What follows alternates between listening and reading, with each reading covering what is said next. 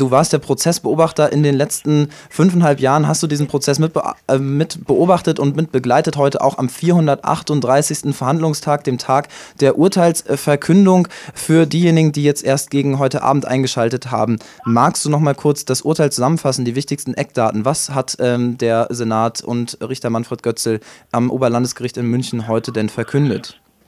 Ja, also ähm, ein Teil der äh, Urteile sind so wie erwartet, äh, dass Beate Zschäpe lebenslänglich kriegen würde, plus äh, äh, Ausspruch der besonderen Schwere der Schuld. Das ist nicht unerwartet, auch nicht, dass die beiden Hinterbänkler in Anführungszeichen äh, Holger Gerlach und äh, Carsten Schulze äh, mit drei Jahren eher gering äh, bestraft wurden. Carsten Schulze zudem nur nach Jugendstrafrecht war klar, der eine ist nur in Anführungszeichen ähm, äh, wegen der Unterstützung einer terroristischen Vereinigung angeklagt gewesen und Carsten Schulze ist der Einzige, der auch ähm, äh, gestanden hat, äh, kooperativ war, äh, tätige Reue gezeigt hat und äh, sehr viel zum, äh, zur Aufklärung beigetragen hat. Allerdings die beiden anderen Hauptangeklagten, Ralf Wohlleben und André Eminger, die äh, Urteile sind sehr überraschend gewesen, denn da ist der Senat unter die Forderungen der Bundesanwaltschaft gegangen. Bei Ralf Wohlleben äh, nicht die beantragten zwölf Jahre, sondern nur zehn Jahre. Und der Knaller oder der Schocker war, äh, dass ähm, André Eminger, für den die Bundesanwaltschaft zwölf Jahre beantragt hatte, mit zweieinhalb Jahren äh, aus diesem Gerichtssaal rausgeht und äh, ansonsten freigesprochen wird. Er ist insbesondere freigesprochen worden des Vorwurfs äh, der äh, Beihilfe zum versuchten Mord äh, im Zusammenhang mit, der, mit dem Stollendosenanschlag in der Propsteigasse in Köln. Und äh, das äh, war sehr unerwartet und hat den ganzen, wie soll ich mal sagen, die ganze Urteilsverkündung überschattet. Äh, erstmal diese Erkenntnis, dann kam eine äh, Urteilsbegründung vom Senat, die so langweilig und tröge vorgetragen war, im Grunde genommen nur die Vorwürfe aus der Anklageschrift vorgetragen hat, ganz wenige Schuldzuweisungspinselstriche vorgenommen hat und äh, ansonsten völlig entpolitisiert das Ganze runtergekocht auf einen großen Kriminalfall, der nun endlich abgeschlossen ist das Wort Verfassungsschutz ist den ganzen Tag im Gerichtssaal nicht genannt worden.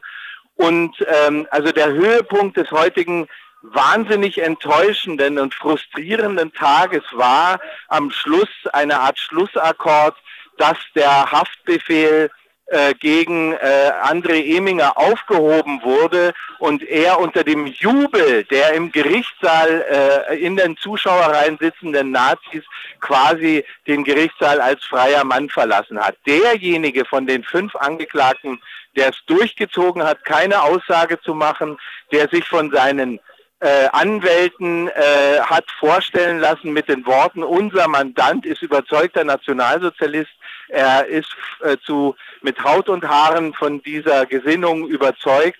Äh, dieser Mann äh, ist heute quasi unter dem lauten Jubel von ungefähr 12 bis 15 Nazis, die im Gericht waren, äh, hier aus dem Gerichtssaal hervorgegangen. Ein fataler Schlusspunkt in diesem Prozess, der uns alle ziemlich frustriert hat.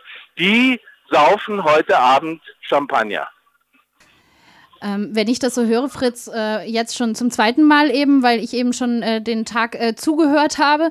Äh, manche hören das vielleicht zum ersten Mal. Wenn ich das höre, ähm, bin ich sehr ähm, wie soll man sagen, also tatsächlich bestürzt, ähm, schütteln mit dem Kopf. Es war ja im Zuge der Recherche schon sehr oft der Fall, dass ich dachte, es darf nicht wahr sein, es kann doch gar nicht wahr sein. Da liegt so vieles offen zutage, was da ignoriert wird und wo weggeschaut wird.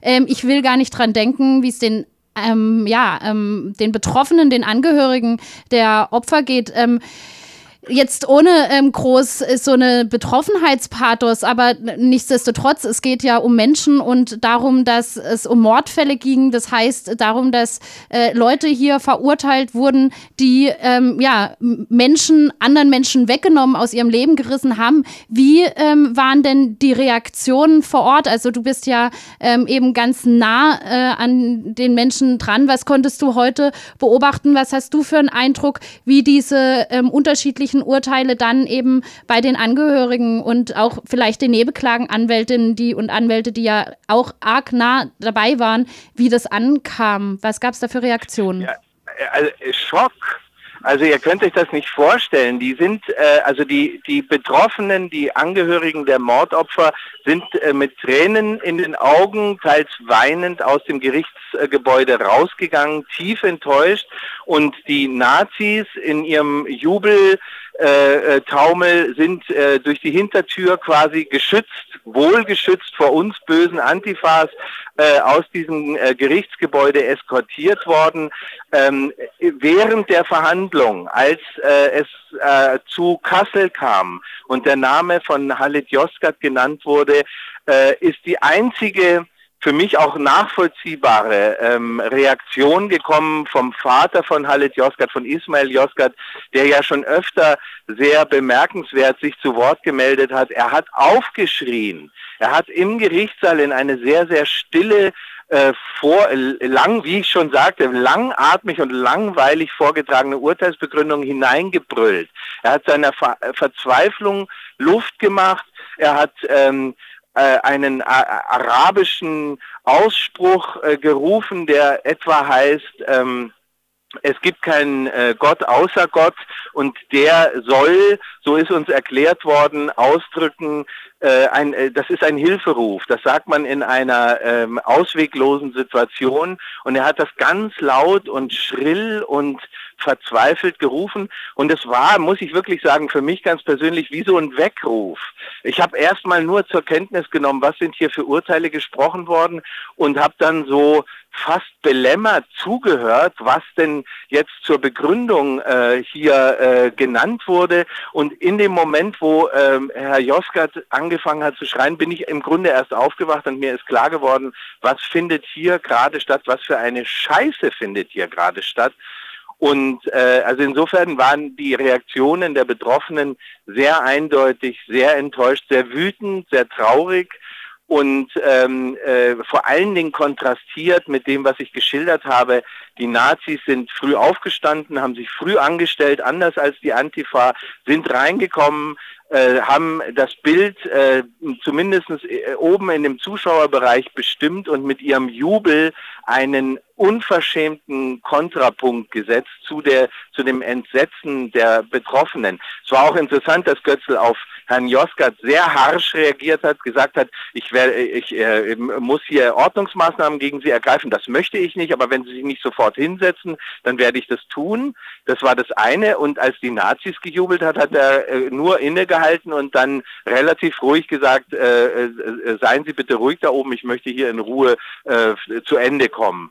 Und äh, also da war auch in der Reaktion ein sehr starker Unterschied drin und das hat äh, uns alle äh, nochmal gegen äh, Götzl und seinen Senat aufgebracht. Es ist kein einziges Wort zu den Angehörigen der Mordopfer, den Opfern der Bombenanschläge und der Bank- und Raubüberfälle gesagt worden. Es ist alles runtergenudelt, runtergeschraddert worden, ohne Emotionen, ohne eine politische Aussage. Selbst wenn er mal nationalsozialistisch, rassistisch gesagt hat, äh, hatte man das Gefühl, es ist rein formelhaft, hat überhaupt gar keine Empathie, keine Emphase, gar nichts.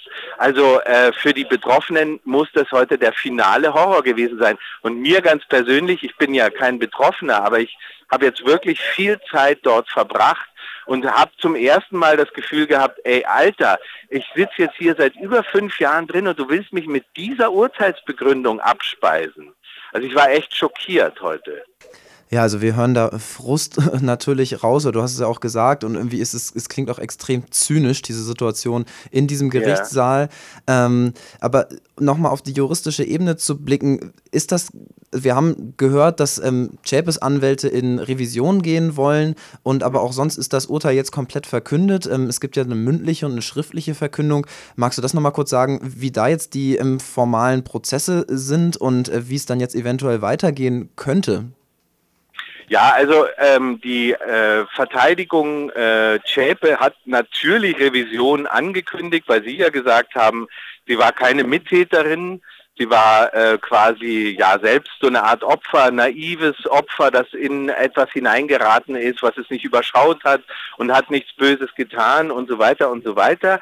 Äh, die gehen natürlich äh, bei diesem sehr äh, dezidierten Schuldspruch ihr gegenüber. Also es ist schon so ein bisschen so, dass sie nicht nur die Symbolfigur des Prozesses war, sondern jetzt auch äh, die Symbolfigur der Verurteilung. Sie hat ja das ganze Programm bekommen, bis auf die von der Bundesanwaltschaft ja auch beantragte äh, Sicherungsverwahrung.